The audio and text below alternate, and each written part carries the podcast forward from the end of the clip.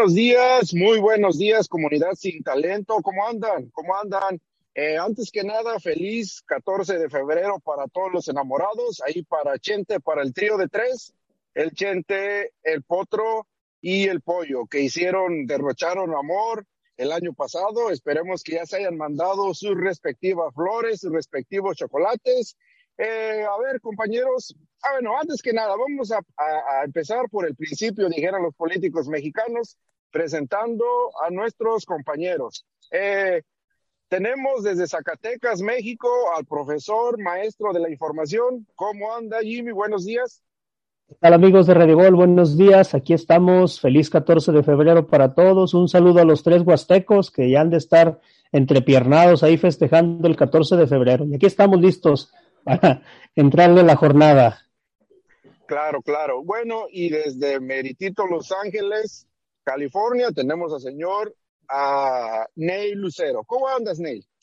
Muy bien, Metzco. ¿Qué tal, Jimmy? Gracias, gracias por la invitación. Y bueno, saludos a todos nuestros radioescuchas, que sabemos que son muchos, a Radio Gol, la campeona 92.1, y pues que se la pasen excelente este 14 de febrero. Saludos a todos. Bueno, eh, a ver, compañeros, le vamos a dar ahí una, una revisada a lo que es eh, la liga, la liga mexicana. Tocó la jornada 5, ya sabemos que hubo partidos buenos, partidos malos, partidos decepcionantes, eh, eh, partidos donde les tocó llorar. Saludos a los Willos, saludos al señor Chente.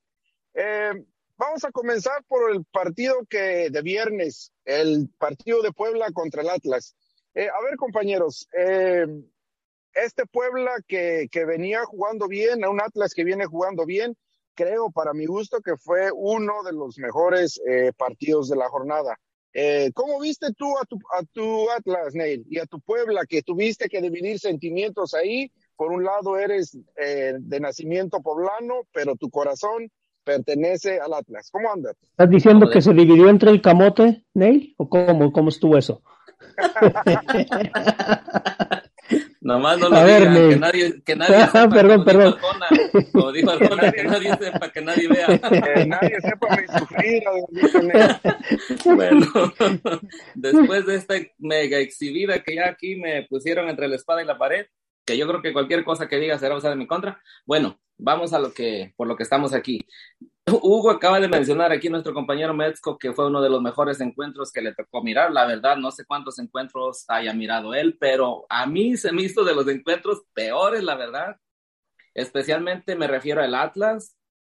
El Puebla hizo su partido. El Atlas estuvo, pero mal, mal, pésimo, como yo no le había mirado unos primeros 45 minutos ya hace tiempo, ¿eh?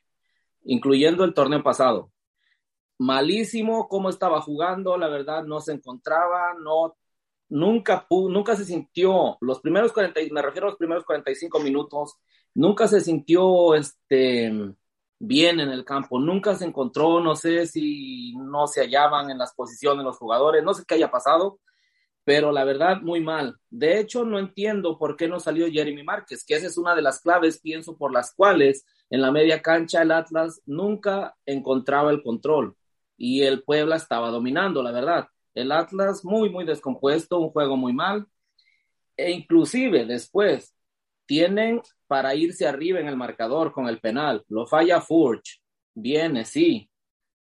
Cae un gol del Atlas y se van arriba. Y al final, pues, hey, el Puebla luchando, luchando hasta el final, como dijo su técnico, que ese es este, el, ahora el ADN del Puebla, luchar hasta el final y que nunca los den por muertos y pues lograron empatar, ya creo que en el 94, en el minuto 94, ya prácticamente en tiempo de compensación, este, con un verdadero golazo de chilena. Sí, sí, ya, ya, para, para pitar, ya, y este, merecido, merecido el empate de Puebla. La verdad, como había jugado Puebla, no merecía perder y el Atlas no merecía ganar por el hecho de que erró el penal, más aparte muchísimos errores que cometió durante todo el encuentro. A ver, fue, fue un partido de dos tiempos. Básicamente un Puebla que manejó al Atlas en el primer tiempo a, reserva de ahí del penal, precisamente para allá iba con el señor Jimmy. ¿El penal eh, fue rigorista o fue bien marcado o qué, qué cómo, cómo, miró el penal Jimmy? Porque a primera instancia se ha vuelto el arbitraje muy, ¿cómo se dice? Ah, no sé, como con el libreto en la mano, porque tanto es el nivel, el mal nivel del arbitraje que, los del VAR siempre tienen que ir a corregirlo. ¿Cómo miró el, penal, específicamente el penal que, que le marcan al Atlas?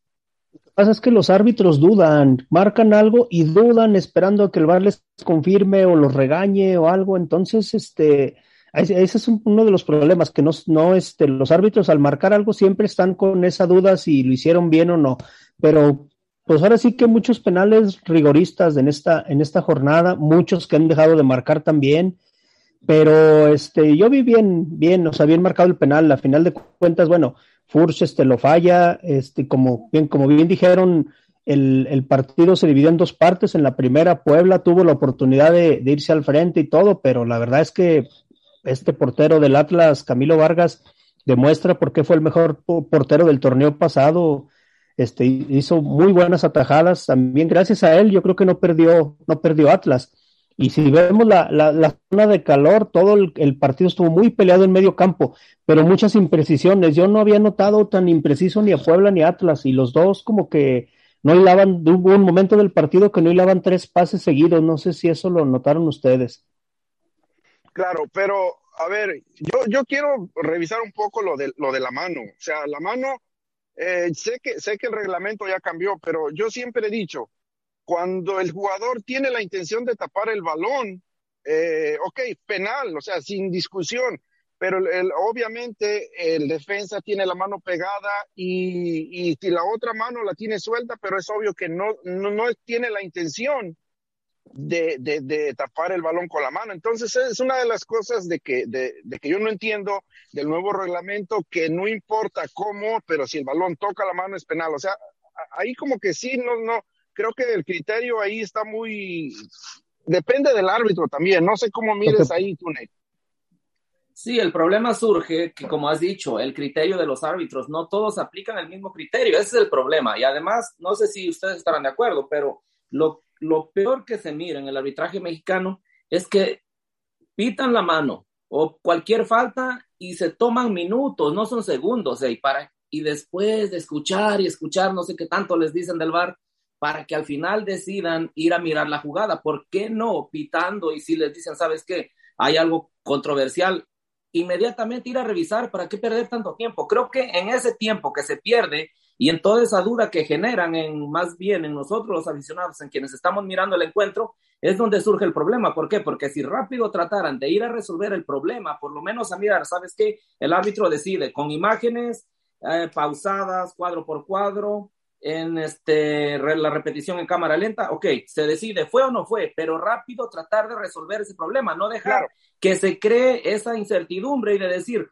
bueno, ¿fue o no fue? ¿Fue o no fue? Entonces ya se comienza a generar más presión, me parece, al dejar, entre más tiempo pasa, más, más presión ellos tienen, más presión se genera. Y al mismo tiempo dices, los del VAR no quieren ser los culpables ni los señalados que digan, bueno, fue el VAR quien lo señaló. Tampoco pues, el árbitro, nadie quiere tomar responsabilidad. Que vayan, ¿saben qué? Jugada controversial, vamos al VAR, listo, no pasa nada, haya sido o no haya sido, te puedes equivocar igual con VAR, porque igual se han equivocado con el VAR, pero tratar de resolver y agilizar el, encuentro, tratar de darle salida rápida a cualquier jugada este, que se denomine como este controversial, pero no lo están haciendo. Estaba muy cerca, ¿no? Estaba muy cerca como para querer meter la mano para, para tapar el balón, o sea, si, hubiera estado...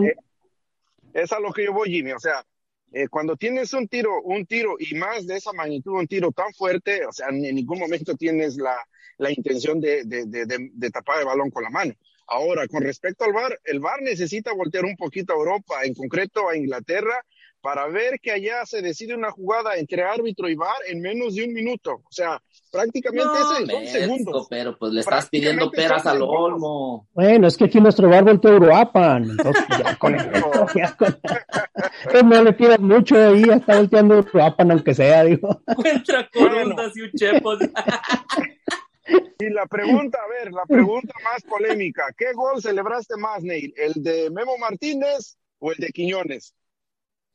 No, sin duda, el de Quiñones, el de Quiñones, este, pero la verdad que independientemente que el, este, el de Martínez, el de Memo Martínez haya sido de parte del rival, que en ese momento enfrentó al Atlas, pues no podemos dejar tampoco de reconocerle que, pues que fue un verdadero golazo, ¿eh? Ahí Camilo Vargas no tuvo ninguna posibilidad, de hecho, ningún arquero lo hubiese detenido, pues. Con la potencia con la que lo, lo, agarra, sí, sí. Muy cerca, básicamente dentro del área, demasiado cerca y el, el trayazo que sacó con esa chilena, nadie, imposible para cualquier arquero. Entonces, pues, tiene todo el mérito.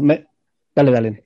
Sí, sí, sin duda, dale, dale el mérito a quien, ahora sí como dicen, ¿no? Honor a quien honor merece. Entonces, pues. Bueno, en, concreto, un partido merecido para, para ambos. Eh, para ambos este, equipos, entonces, pues es lo que es lo es para lo que les alcanzó a los dos. A ver, vámonos con el siguiente partido. Eh, vamos con Mazatlán contra Tijuana. A ver, eh, yo tengo una pregunta para los Willos, que si están extrañando a Benedetti, haciendo goles, haciéndose presente en el marcador y, que si en este momento Benedetti es el jugador que extraña la América. A ver, dele, Jimmy. Fíjate que no es tanto que lo extrañe, yo pienso que más bien eso, eh, ahorita está jugando sin presión. Son jugadores que les pesa la camiseta cuando están en un equipo grande, que como todo el mundo voltea a verlos, como todo el mundo está arriba, atrás de ellos y si dan un pase bueno, si fallan, si se fueron de, de pachanga, si no. Entonces ahorita prácticamente a quién le importa Mazatlán. Si Benedetti marca gol o no marca gol, en realidad no pasa nada. Igual con Marco Fabián, que están echándole ganas, ¿no? También hay que reconocer que ya lleva dos goles y todo. Es hora de que aquí muestre su calidad. A ver si, si fue este, en realidad una equivocación del, del América dejarlo ir o en realidad le pesaba la camiseta y es por lo que no podía levantar. Pero fue un buen partido. O sea, Mazatlán, dentro de todo lo que, lo que hay, creo que está haciendo su, su partidito poco a poco, ganando a lo que, a los que tiene que ganar, que son más o menos de su, de su escaloncito, y ahí la lleva, ¿no? Mazatlán. O sea, tampoco no le puedes pedir mucho, pero pues ya lleva como que era su, su, su victorita ahorita. Si perdía contra Tijuana, pues contra quién más podía, a quién le podía ganar. Mazatlán tiene que ganarle Querétaro, Necaxa, Tijuana, son los que están más o menos ahí peleando en su, en su estatura, ¿no? Claro, pero igual, o sea, vamos, todos vamos a coincidir que fue un partido, un partido de, de equipos este en nivel, en nivel económico, sí, sí, hasta de lo más bajo, porque pues Mazatlán, eh, Tijuana, que prácticamente está secuestrado por los, por el promotor este Bragarni, que viene, le mete jugadores, cambia un técnico, cambia otro. Entonces, pues en concreto, eh, el equipo de Tijuana no es, no es ni la sombra de lo que fue con Mohamed, que fue con, con el otro técnico, creo que un venezolano que los estuvo metiendo a, a, Libertadores en ese, momento. Sí. sí, algo así. Entonces, bueno, pues es, es para lo que, para lo que hay. Eh, Mazatlán se queda con el, se queda con el marcador y pues veremos a ver cómo, a ver cómo, cómo le va. Parece que va contra el América ya, ya en el siguiente partido, ¿no?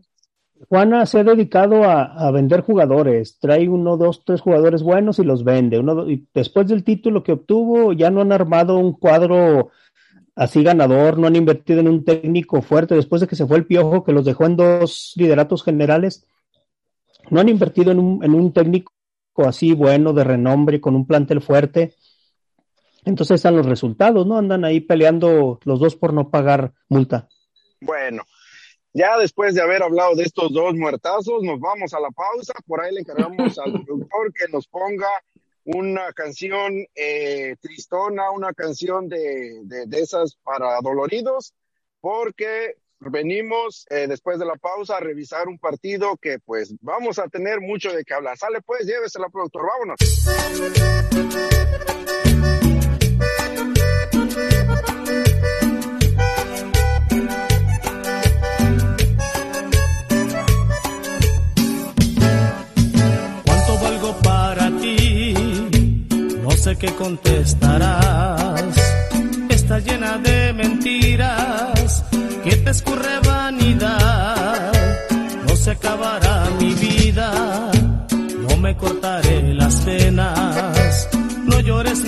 Escenas. Vete si es lo que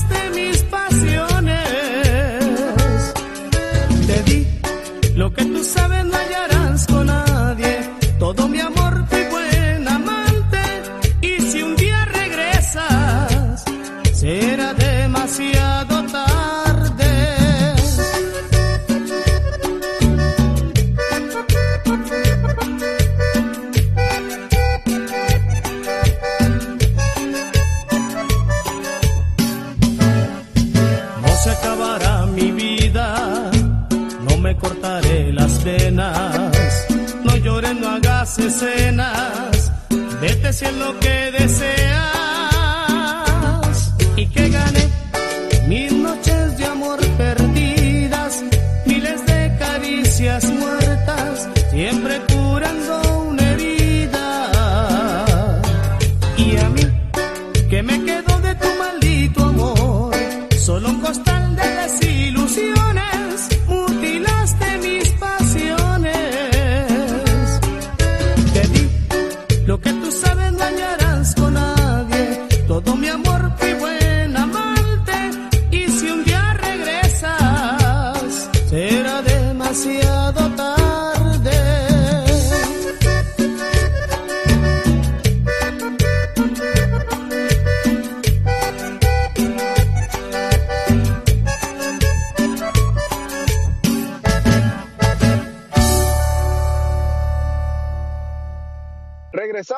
Regresamos, aquí a la campeona 92.1. A ver, compañeros, eh, vamos a hablar de cosas tristes, desgraciadamente para nuestros hermanos chilla hermanos.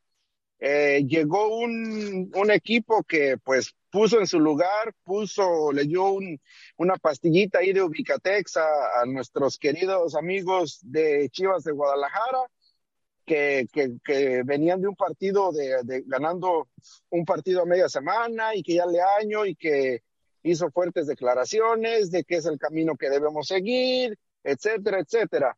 Eh, Tigres le gana tres goles a uno, por ahí goles de Pizarro, de Guiñac y de Charlie González. Eh, por lo tanto, Chivas eh, mete gol con Alvarado al minuto 73. A ver, ¿cómo, cómo miraron este partido? ¿Creen que Chivas eh, sí en realidad eh, le vino bien el triunfo de media semana como para llegar, como para llegar un poquito más eh, embalado hacia, hacia este partido.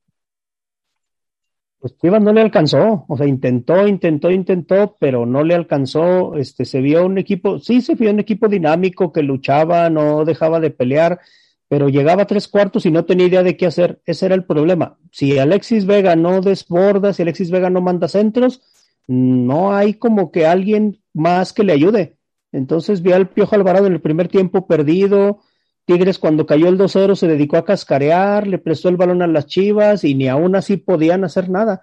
O sea, Tigres metió los goles cuando quiso. Ahora es increíble que si te meten el primer gol por un centro, el segundo te vuelven a centrar igual y vuelvan los centrales a no poder despejar un balón cuando tienen de frente la ventaja contra el defensa.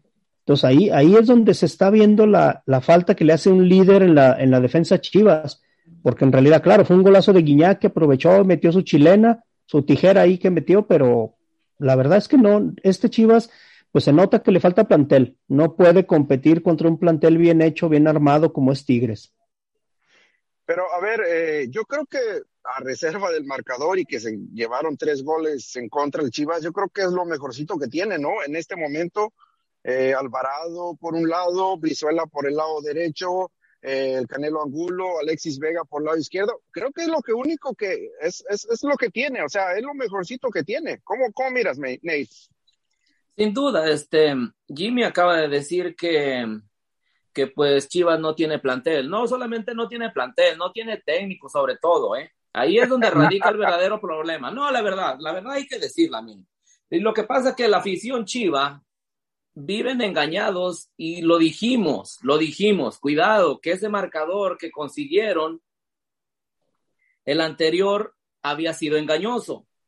Había sido un marcador engañoso y todos salieron a tirar este, cohetes, a celebrar con bombos y platillos que las chivas estaban de regreso, que las Chiva Avengers, como las han denominado, y no sé cuánta cosa. Y miren, nomás se enfrentó a alguien, a un técnico y a un mejor plantel y vinieron y toparon en piedra. O sea, era lógico que se iban a estrellar contra Tigres. Este, y en la defensa, pues no sé qué, qué cambios se podrían hacer. Para mí, los únicos que destacan dentro de todo este problema que es Chivas, porque la verdad es un problema que tienen y eh, solamente ellos no lo reconocen, todo el mundo se da cuenta y nos damos cuenta que no tienen con qué.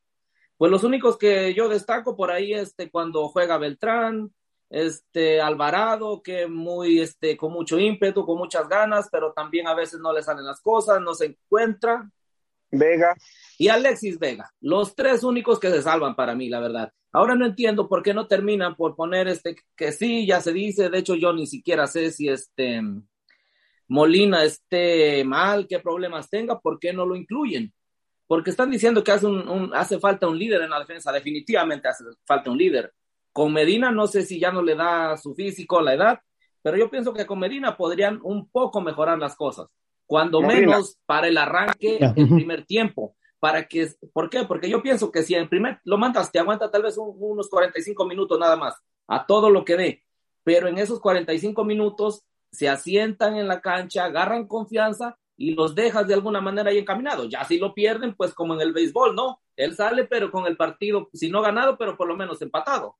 A ver, con respecto a esta alineación, yo, yo personalmente, porque hay personas que me han mandado mensajes privados en Twitter, no, güey, que este, que el otro. No, no, yo estoy diciendo mi punto de vista. Sacaría la Morsa Flores, sacaría la Morsa Flores en medio cancho, metería Molina, porque Brizuela eh, y el Nene Beltrán y Alvarado son jugadores que le darían un poquito más de dinámica. Y, y ahí, eh, completando un poquito lo que dice Neil, eh, la media cancha se haría un poquito más, eh, Molina entraría a dar un poquito más de orden. ¿Cómo, cómo mira usted, Jimmy? Bien, o sea, sí, sí, nada más que Brizuela lo cansan, lo cansan de que es el único que anda para arriba y para abajo y lo termina sacando cuando aún así cansado. Es que Brizuela no sabe defender, es el problema. Entonces ponlo de extremo, ponlo de extremo que te ayude ponlo de extremo y juega con un 4-3-3, o sea, no te, no, no te tengas a que Brizuela, Brizuela te es explosivo de medio campo para arriba, entonces aprovecha esa explosividad por un lado con Vega y por otro Brizuela, y ahora si, si llega, por ejemplo, Macías, pueden mandarle buenos centros y hacer una buena pared, una buena jugada, pero también cada partido saca Brizuela, ya por ahí del minuto 70, del minuto 60, saca normalmente los jugadores más peligrosos, no entiendo yo esos cambios, los cambios que hizo fue ahora sacar a Roberto Alvarado y meter a Alan Torres. Son cambios más pensando en ya no que te metan un 4 a meter un 2. Sin duda, claro. sin duda. Claro. Bueno, después de haber revisado y comentado este pues bochorno que de, la América, perdón, ahora que de la América, de las Chivas, ya estoy acordándome de la América. ya sueñas con los Willos. Eh, es Willow, pues, por eso los trae siempre en la mente. Lo traiciona el subconsciente, ah, se me hace que su corazoncito es Willow, sí, sí. Y, una cosa, una cosa, aquí no se viene una a quejar de, las de los insultos, de lo que le tiran en Twitter, recuerda, quería ser influencer, quería ser famoso, quería llegar a estas, estar ahí encumbrado en la palestra. No, señor. Ahora, la fama cuesta, la fama cuesta, camarada, entiende, la fama cuesta. Hay críticas de todo. Ahora pues estamos viviendo, somos famosos, ¿qué quieres? Que nos van a tirar flores y piedras porque pues a no, a, todos les gusta nuestro... A ver, yo no pedí, yo no pedí todo esto, las circunstancias me trajeron hasta aquí, me trajeron hasta aquí. Pero bueno, a ver, ya después de todo esto, nos vamos con el partido de Cruz Azul Necaxa o Necaxa Cruz Azul. Necaxa se impone dos goles a uno de Jiménez por parte de Necaxa y Aguirre y gol de penal al minuto 34 de Escobar. A ver, Jimmy, después de todo este desmadre que se traían en Cruz Azul, que cambio de técnico, que, perdón, que cambio de directiva, que cambio de director deportivo y que según el tío Billy de por ahí de la flaquita ya está otra vez este, moviendo sus tentáculos. ¿Qué pasó con Cruz Azul? Pues al siguiente partido era no no no este omítanlo omitan este partido no una vergüenza una vergüenza de, de, de, Cruz Azul bueno vergüenza y no porque en realidad y fíjate que Reynoso no sé si se acuerdan la semana pasada lo tacharon de ratonero le hicieron una pregunta que si su fútbol era ratonero, porque siempre al minuto 70 cambiaba línea de 5 para cerrar los partidos, y ahora no lo hizo. Ahora metió a todos los refuerzos, hizo que debutaran todos, hizo que debutara Morales, hizo que debutara Tabó, hizo que debutara Ángel Romero, volvió a meter a Luis Abrán por el Cata que estaba amonestado. El problema fue que los refuerzos todavía no están. Los quisieron debutar a fuerzas y se notaron faltos de ritmo, se notaron que no se entendían con sus compañeros, se notaron que no podían hilar dos, tres pases porque no se entendían. Entonces, ahí la culpa no es, o sea, en parte es de Reynoso por no haberlos ido llevando poco a poco, por creer que al 1-0 ya tenía amarrado el partido y por no darse cuenta que en cualquier momento Necaxa durante todo el partido fue peligroso.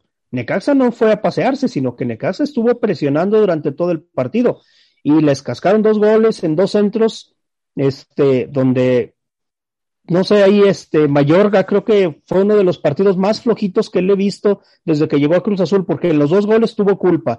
La última jugada del, del, este, del centro para el, segundo gol, el 2-0 de Necaxa, fue falta de Mayorga. Entonces, ahí donde yo veo también que hay que apretar un poquito, que le va a hacer bien competencia al Drete, pero la verdad no es, no es posible que te saquen un partido en cinco minutos como históricamente le ha pasado al Cruz Azul. No, pero la verdad el Cruz Azul es una vergüenza, es un circo, se convirtió en todo un circo ya dentro de la institución, no, no sabemos qué realmente esté pasando, se escuchó mucho que hubo este, ahí por ahí descontentos por parte del técnico de Juan Reynoso, porque llegaba Jaime Ordiales, entonces no sabemos en realidad el entorno, todo lo que se esté viviendo dentro de la institución, pero independientemente de eso, la verdad que es imperdonable que el Necaxa haya ido y le haya sacado los tres puntos al Cruz Azul. Plantel por plantel no tienen excusa los, este, los de Cruz Azul. No hay comparación. No, no, no, tienen excusa por donde se le vea, la verdad. Es una vergüenza eso que sucedió. Y porque ya venían de una cruz azuleada, porque últimamente se les ha dado. Con Monterrey. Con Monterrey le sucedió lo mismo. Como en los últimos minutos le sacan un, partido que tenía controlado. Recordemos que ese juego lo iban ganando 2 a 0. Y, y, si, y como dijo este Leaño, si el encuentro le dan cinco minutos más, lo termina no ganan. Azul, ¿eh? La verdad, la verdad que sí. Entonces, aquí, ¿cómo es posible que el Necaxa, porque el Necaxa básicamente no había llegado, si no estoy mal, dos llegadas de Necaxa y dos goles. El Necaxa no generó, no es que vamos a decir que se la pasó generando. Y, para mí, el primer gol se lo come este, se lo come Ochoa. Corona. perdón, este Corona. Corona, se lo come Corona. ¿Sí? que está pensando en los En mis huilas de toda la vida. a este, ver, la pregunta se, se, está cayendo de madura. A ver, eh, abierta, bueno, no abiertamente, pero Ordiales reconoció, por ahí yo vi una entrevista que reconoció que Reynoso sirve, había renunciado, pero no le aceptó la renuncia. Ok, por lo tanto, ¿ustedes, ¿ustedes creen que todo ese movimiento entre que sí renunció y que no le aceptaron la renuncia le haya afectado eh, al, final para de cara a este partido? Creo que es rebeldía también el haber metido a los refuerzos y el haber metido a los jugadores, así como que no haberle movido tanto tácticamente el planteamiento. Yo creo que fue como decir, mira, en cualquier momento yo te puedo hacer un desastre. No sé, yo lo vi así. Coincido ahí con este, con Jimmy, yo creo que también este Juan Reynoso está tratando de, de mandar un mensaje como diciendo yo este, soy quien hago prácticamente y deshago, quien no, no necesariamente, pero quien decide, quien manda en el plantel quien tiene los controles. Ahora, por otro lado, sin duda tuvo que haber causado una cierta este, inestabilidad, una cierta incertidumbre, todo, todo este tipo de movimientos, porque de pronto todo estaba bien, hey, y vienen y es como un terremoto, fue una sacudida tremenda lo que sucedió en Cruz Azul en una sola semana, ¿eh? de pronto, porque no se sabía nada de esto, de pronto simbraron todos los, um, los cimientos de la máquina y pues bueno, ahora no sé, yo creo que ni siquiera le, ni siquiera tiempo les dio para renovarles el, por ahí las, este, las piezas o aceitarlas porque andan muy desaceitadas, ¿eh? No están funcionando. a ver ahora, qué pinche ironía en Cruz Azul. Cuando mejor se estaban haciendo las cosas, revientan a Dávila y, traen a, a, este Ordiales y cuando, cuando Cruz Azul era un verdadero desmadre, no le movía nada. O sea, ya, ya nos dimos cuenta de que este es un pinche, un, un pinche nido de víboras a donde es una guerra todos contra todos, ¿verdad, Jimmy?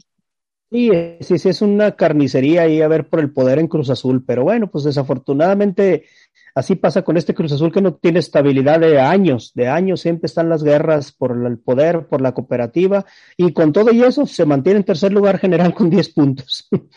de acuerdo, a pesar de eso, ¿eh? Así de, así de mala está nuestra Liga MX. Bueno, pues después de haber hablado de toda esta tristeza que fue Cruz Azul, eh, nos vamos a la pausa porque ya el productor ya anda dando lata otra vez. A ver. Este, Saludos a la tesorera que también está pujando, ¿eh? también está peleando por tener de alguna manera el control del mando del Cruz Azul. La sobrina del tío Billy, nuestra tesorera, también está en eso, ¿eh? anda involucrada por querer agarrar el poder del Cruz Azul. También saludos al Charro, otro Cruz Azulino que lo vimos ahí llorando con el mariachi. Ahora sí que los mariachis callaron con esta Por ahí decía, nomás escuchaba que decía llorar y llorar. No, pues, pregunta seria, ¿quién es el Charro? ¿Todavía existe en este, en este, en esta comunidad sin talento? ¿Qué onda? Bueno, después de haber eh, andar buscando esos dos prófugos de la justicia Cruz Azulina, nos vamos a la pausa. Llévese la productora. Vámonos, vámonos.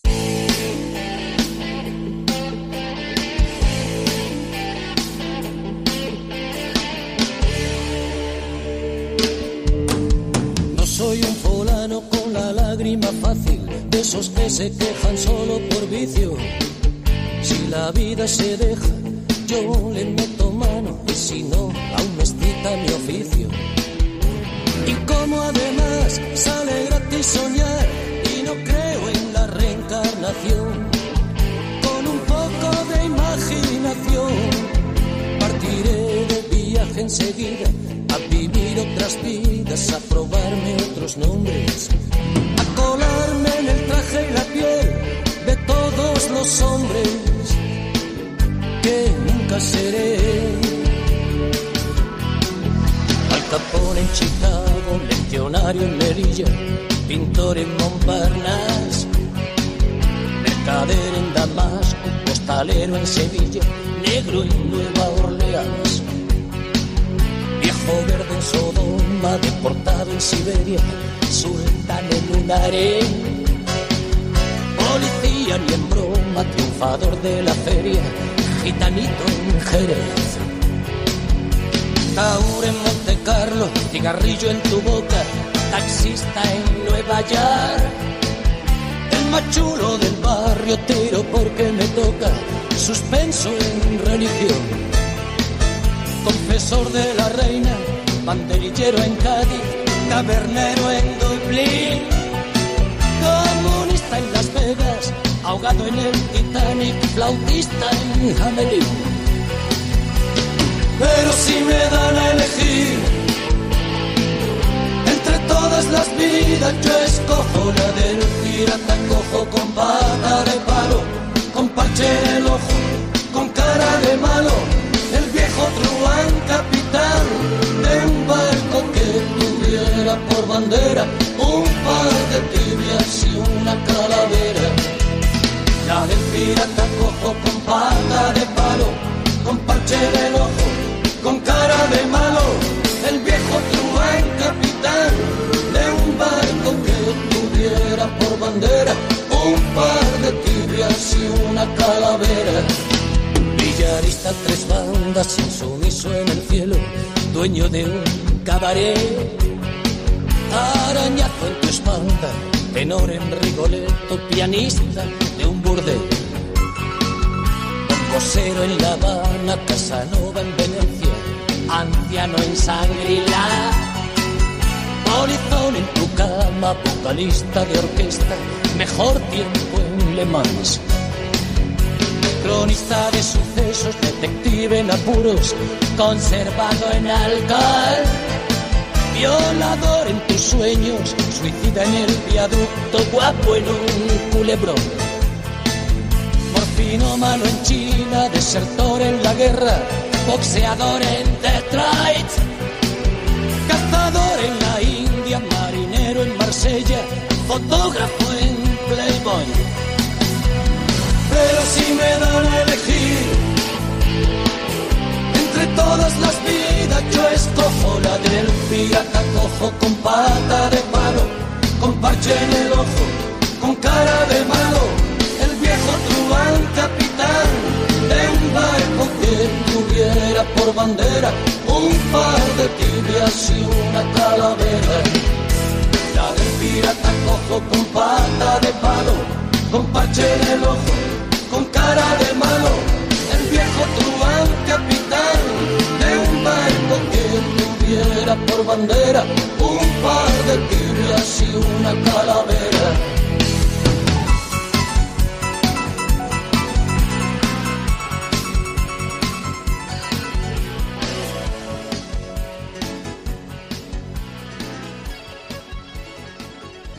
Regresamos, regresamos aquí a nuestro último segmento. Esperemos que esta canción eh, que puso nuestro productor no sea ofensiva para algunos, porque ya sabemos que hay florecitas, hay mazapancitos en donde quiera. Así que, a ver, nos vamos con el partido que a nadie le importa, obviamente, ¿verdad?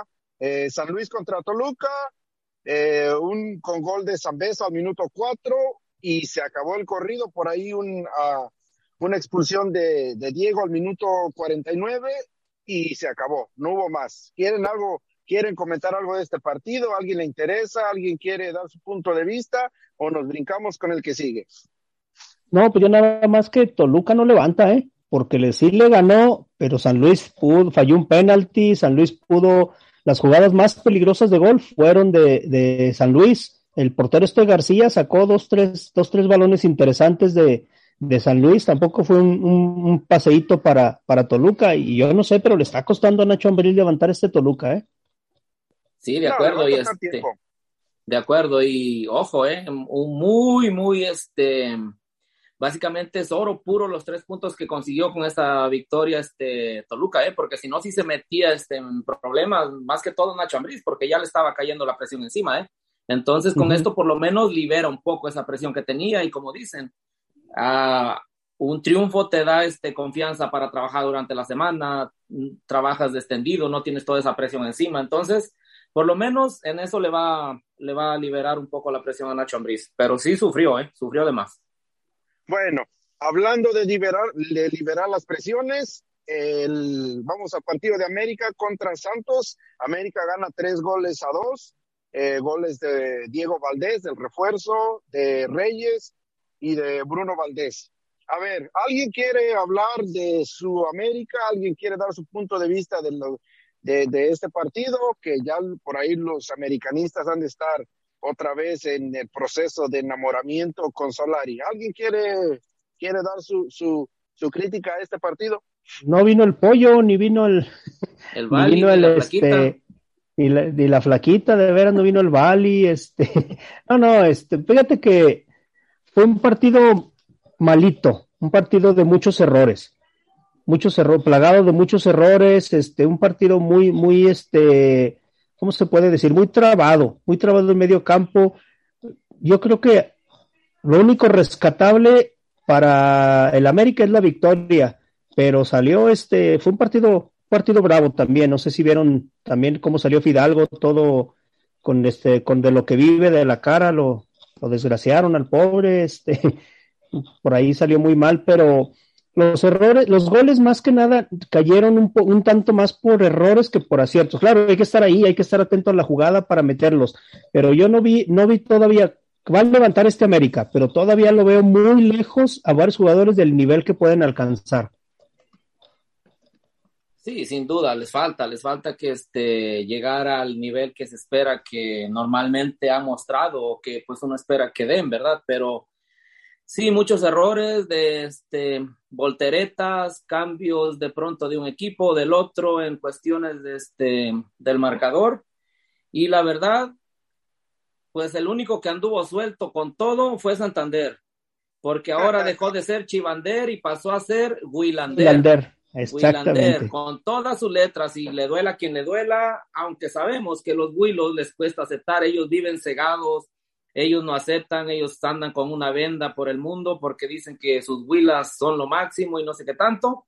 Y esa, ese fanatismo ciego no los deja mirar la realidad, porque también es un marcador engañoso, ¿eh? Es un marcador engañoso que le puede suceder lo mismo que a las Chivas le sucedió en la, el, el partido anterior, no este que recién jugaron esta, esta jornada. Entonces, pues, también mucho, mucho favor, si es que se puede decir, arbitral de parte de Willander. Que ellos no lo quieren aceptar es muy diferente. Pero a ver, los goles, los goles eh, caen temprano al minuto 10 ahí de, de, de Valdés y el empate llega al minuto 13 del otro Valdés. Yo creo que fue una de las claves para el América, porque sabemos que el América, una vez que le caen los goles, también le cuesta mucho recuperarse. Entonces, igual le cae el, el, segundo gol de Santos al minuto 41 ahí de Doria, y enseguida al minuto 46 con este Chava Reyes, luego, luego empata el partido. Yo creo que fue una de las una de, de, las, de las claves también para que este América no, no, este, para que remontara en el marcador, para que pudiera este, eh, llevar, eh, tramitar el partido para el segundo tiempo. Estoy de acuerdo contigo, Hugo. No le dieron chance a Santos de acomodarse con el gol, empezar a manejar el marcador. De los dos veces que se fue arriba, inmediatamente le empataron. Entonces no le dieron chance de, reacomodarse. A mí lo que me extraña es que los jugadores de Santos que llevaban tres torneos a un muy buen nivel, incluyendo hasta Acevedo, los veamos ya hasta dudando con esos errores así tan, tan garrafales. No sé si sea que no están de acuerdo con Caixinha y quieren hacer como que le den las gracias o, de verdad están en el pico normal de un jugador que tiene dos, tres torneos buenos y luego empieza a bajar su rendimiento. Pero sí veo varios jugadores de Santos muy, muy flojitos. Pero a ver, fue, es diferente metodología. O sea, estaba Almada que habló, eh, ese sí era a la antigüita, ese sí dirigía a la antigüita. Entonces viene un cambio radical con Caixinha que es más, eh, más de, de, de, de, estadísticas, más de enseñarle por ahí hasta en videos, en, tabletas. Entonces, eh, es un cambio radical que lo mismo que Ambrí, yo pienso que le va a costar cuando menos este torneo para, para adaptarse, pero todos, todos vamos a estar de acuerdo que los torneos no están para adaptación de ningún técnico, da resultados o te vas. Sí, sin duda. Además, por, por una parte, este Caiciña tiene quizá, entre comillas, el este pues a su favor de que recién llegó, pero sí muy cierto, eso que comentaron, la metodología que usa Caiciña por ahí este, yo he escuchado que le gusta entrenar dobles sesiones, entonces muy al estilo europeo. Y normalmente el jugador mexicano, o, o aunque no sea mexicano, pero estando en la Liga MX, se relaja, se relaja mucho, cae en esa relajación de que no, pues aquí estoy cómodo, en la comodidad, y si nada más entrenan de pronto por ahí o medio entrenan, y pues después a su casa, Ahora yo creo que no han de estar muy conformes con esta nueva metodología que llegó Caixinha a imponer, ¿eh? Entonces puede ser claro. que sí sea un poco de rebeldía en contra del técnico, porque sí se ha mirado un cambio este muy drástico, muy, muy drástico estratégico, cuando... un cambio estratégico en cómo enfrenta los partidos este Santos y prácticamente es el mismo mismo equipo a reserva de Valdés que salió de, de este equipo, pero prácticamente es el mismo que tenía el señor Almada. Y bueno, se planteó Santos muy defensivo, Hugo, antes de, antes de irnos se planteó con nueve jugadores atrás, nomás uno en punta. O sea, se planteó con nueve, nueve jugadores muy, muy este de corto. Bueno, el, el Mudo Aguirre lo pusieron de medio. Entonces también ahí es donde yo noto un poquito de incongruencia, ¿no? Y el América se paró con un 3-4-2-1, también solamente con uno en punta, pero yo creo que el medio campo ahí se lo ganaron a Santos. Claro, bueno, pues cuando menos este torneo, eh, perdón, este jornada, el equipo del América respira, ya lo que se le venga, eso ya es distinto. A ver, vamos con otro que andaba también arrastrando la cobija, el equipo de Pumas gana dos goles a uno a León, eh, otro equipo de León que también, pues, se, se, no sé, como que está hasta desconocido este torneo, porque te da una de cal, te da una de arena, pero pues lo rescatable es lo de Pumas, ¿no? Yo creo que más allá del marcador, de cómo haya estado el juego, de la expulsión de Mozo, yo creo que lo rescatable es de Pumas. Sí, sin duda. Este, un, un, león de muchos altibajos, de muchos cambios, como dicen, da una de cal por una de arena, y pues Puma sea como sea, ahí la lleva, ¿eh?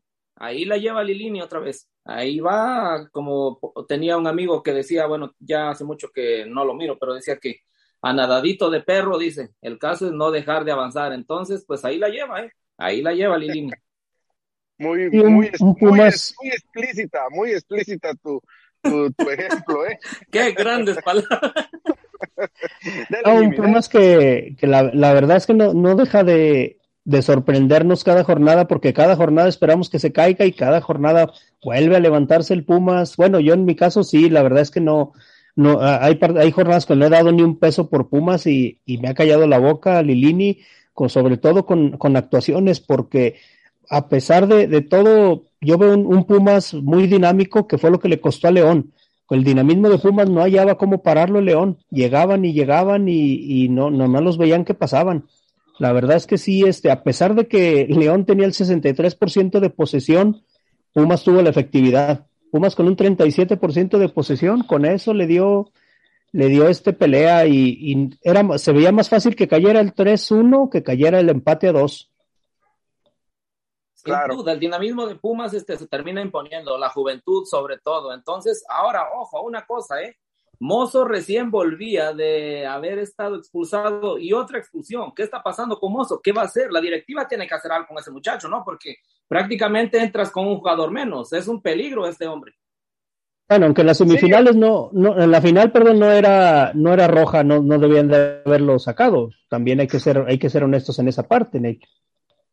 Sí, pero me, me refiero específicamente más a este torneo. O sea, ya se convirtió en una constante de que casi, casi que cada que entra, pues este, es un, hay peligro de que salga expulsado, ¿no? Y se quede con un hombre menos Pumas. Sí, no sí, el patadón que dio también, él, el patadón que dio también no era como para que, aunque bueno, yo creo que esa roja fue muy estricta, ¿eh? Porque en realidad si tú te fijas, casi el jugador de León brinca y como que entre un pie y otro medio lo traba y le saca la segunda amarilla y se va, pero no, yo a mí se me hizo muy rigorista la expulsión en esta vez de, de Mozo de Alan Mozo. La de Martínez no, no, no, no la tengo ahorita así tan, tan presente, pero la de Mozo sí se me hizo muy, muy rigorista. Pero claro, ese Puma sí hay que, este, ya está en quinto lugar, está en quinto lugar por ahí, este, un puntito abajo de Tigres y Cruz Azul, empatado con Pachuca, que tiene un partido menos, y Toluca. Este, entonces yo creo que este Pumas ahí está, se va a meter a reclasificación o, a, o directo, sin duda, ¿eh? Así es. Bueno, a ver, eh, vamos a hablar del último partido para el día de hoy, a las 22 horas, hora del este. Eh, Pachuca contra el equipo de Querétaro. Eh, Pachuca, como ya lo dijo ahí el señor Jimmy Brown, si gana este partido podría treparse hasta la segunda posición o, a la primera posición. Entonces, ¿qué podemos esperar de este Pachuca contra Querétaro? Querétaro que viene estrenando técnico, eh, por ahí eh, llegó, parece que fue Cristante, un, un, técnico pues más de lo mismo. Eh, ¿Cómo, cómo, cómo, qué, qué, equipo llega mejor para este, para este partido, eh, Ney? Pues yo creo que Pachuca, ¿no? Sin duda Pachuca. Primero, primero que nada, el Querétaro era un total desastre, un desorden. Y recién un técnico llega, no sabemos cómo lo haya encontrado, en qué condiciones físicas, todo. Pienso que habrá cambios. Entonces, quien viene mejor es Pachuca, sin duda, no te vayas a querer bajar del barco. Ahora, si gana tu Pachuca de toda tu vida, pasará a ser el líder, ¿eh? Si gana el Pachuca, sí. va a ser el líder. Sí, Puede llegar a 12 puntos. No tenía, eso es lo que no tenía claro ese dato, si llegaba, pasaba segundo o sí, a primero. Si gana, Pachuca, primero. si gana Pachuca, va a ser el líder. Tiene nueve puntos y Puebla y Atlas tienen sí. once, entonces llegaría a primer, sería líder si en caso de que gane. En caso de que empate, pues se quedaría podría a lo mejor rebasar a Cruz Azul, a Tigres por diferencia de goles, pero sería cuestión de, de ver cómo queda. Pero yo veo, veo que Pachuca tiene todo para llegar al liderato general en esta fecha. Creo que poco a poco le han ido hallando el modo a Pachuca, poco a poco le ha ido encontrando este cómo acomodarlos el, técnico. Ahora sí ya se, not, se empieza a notar la mano. Pero bueno, ya veremos, este, normalmente el equipo que estrena técnico gana, entonces esperemos que para el caso de los pachuqueños no sea el caso, porque si no, pues ahí se quedan en su sexto lugar y Querétaro puede subir del penúltimo lugar general, que no le veo muchas posibilidades por el plantel tan reducido, por la nómina tan baja que tiene, pero bueno, a ver si Cristante logra levantar un poquito este Querétaro. Yo creo que le va a costar trabajo. Este, este equipo de Querétaro prácticamente es la pedacera de, de, este Tijuana, equipos como Pachuca, que precisamente que llegó el burrito, llegó otro, otro jugador de, de, Pachuca hacia Querétaro. Entonces, pues es lo para lo que le va a alcanzar. Yo creo que eh, la directiva de Querétaro, pues si piensa que, que Cristante va a venir a hacer milagros, pues que es que se pere sentados. Eh, como les digo, también llegó el eh, Jimmy Brown, eh, ahora Jimmy Brown, Jimmy Lozano, ando, ando ahora. Llegó este Jimmy Lozano al equipo de Necaxa, yo creo que entre este y entre este y Cristante, yo creo que le veo un poquito más de futuro al equipo de Necaxa. Pero bueno, esperemos a ver cómo le va mi querido Pachuca de, de, de mío y de la flaquita. Ya sabemos que la flaquita es tusa de closet, pero no lo quiere reconocer. Pronósticos, pronósticos, a ver, pronósticos, señores. Yo, yo pienso que Pachuca gana dos goles a uno. Yo un 2-0, yo pienso que un 2-0 le va a meter Pachuca a Querétaro. Bueno, yo voy 3 a 1, eh. confío en el Pachuca de aquí, de mi amigo Metzco, ojalá y no después salga diciendo, no, es que el árbitro venga con excusas y todo. No tiene excusas el Pachuca porque primeramente tiene mejor plantel y juega en casa. Neil, acuérdate que Hugo tiene un pie abajo del barco y otro arriba para nunca perder el equilibrio. Siempre está que se baja y se sube, y, tal como le acomoda. Por si las dudas, por si Exactamente, entonces no, no, no, no. Bueno, y antes de irnos, por ahí se nos queda otro partido que, que parece que es a Monterrey contra Juárez, ¿no? Monterrey contra Juárez creo que ya, ya se va a jugar, ¿no? También, pero bueno, ya veremos cómo le va. Yo creo que Monterrey tiene todo para ganarle a Juárez. Sí, sin duda, no. Lo que me refiero es que no se va a jugar este en, esta semana, creo que está pospuesto, ¿no? También, ¿no?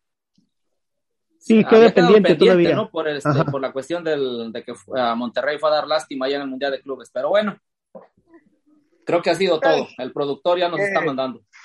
No, es, es para lo que le alcanza este Monterrey. Bueno, ya después de todo este lloradera, sufrimiento de todos nuestros compañeros eh, de fútbol sin talento, nos despedimos. Eh, señor Jimmy Brown, señor Neil Lucero, muchas gracias por acompañarnos. Esperemos que lleven a sus respectivas domadoras a cenar, les, les den las florecitas, los chocolatitos por el día de San Valentín. Buenos días y un saludo para todos. Pues por mi parte, gracias. Este, yo le paso dando todos esos obsequios durante todos los días del año, así es que este día le doy descanso para que no se me vaya a molestar. Gracias a todos, saludos. Muchas gracias amigos de Radio Gol 92.1 La Campeona y a la Nación Sin Talento por escucharnos. Y un saludo a todos. Feliz 14 de febrero y vámonos.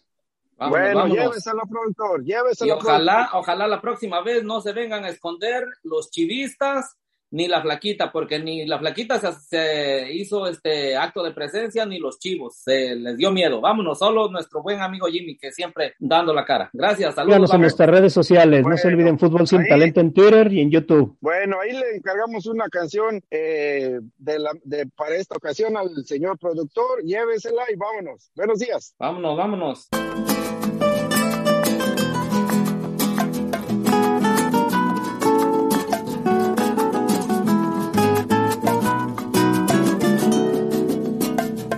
Nuestro duro. Lo que duran dos peces de hielo en un whisky on the rocks. En vez de fingir o estrellarme una copa de celos, le dio por rey. De pronto me vi como un perro de nadie ladrando a las puertas del cielo. Me dejó un neceser con agravio, la miel en los labios y escarcha en el pelo. Tenía razón. Mis amantes, en eso de que antes el malo era yo, con una excepción. Esta vez yo quería quererla querer y ella no, así que se fue me dejó el corazón en los huesos y yo de rodillas Desde el taxi y haciendo un exceso me tiro dos besos, uno por mejilla. Y regresé a la maldición del cajón sin su ropa, a la perdición de los bares de copas, a la cenicienta de saldo y esquina. Y por esas ventas del fino laína, pagando las cuentas de gente sin alma, que pierde la calma con la cocaína, volviéndome loco. Derrochando la bolsa y la vida, la fui poco a poco, dando por perdida. Y eso que yo, para no agobiar con flores a María, para no asediarla con mi antología de sábana fría y alcobas vacías, para no comprarla con bisutería, ni ser el fantoche que va en romería con la cofradía del santo reproche. Tanto la quería que tardé en aprender a olvidarla 19 días y 500 noches. Dijo hola y adiós. Y el portazo sonó como un signo de interrogación. Sospecho que así se vengaba a través del olvido, Cupido de mí. No, no pido perdón. No pido perdón. Para que si me va a perdonar, porque ya no le importa. Siempre tuvo la frente muy alta, la lengua muy larga y la falda muy corta. Me abandonó como se abandonan los zapatos viejos.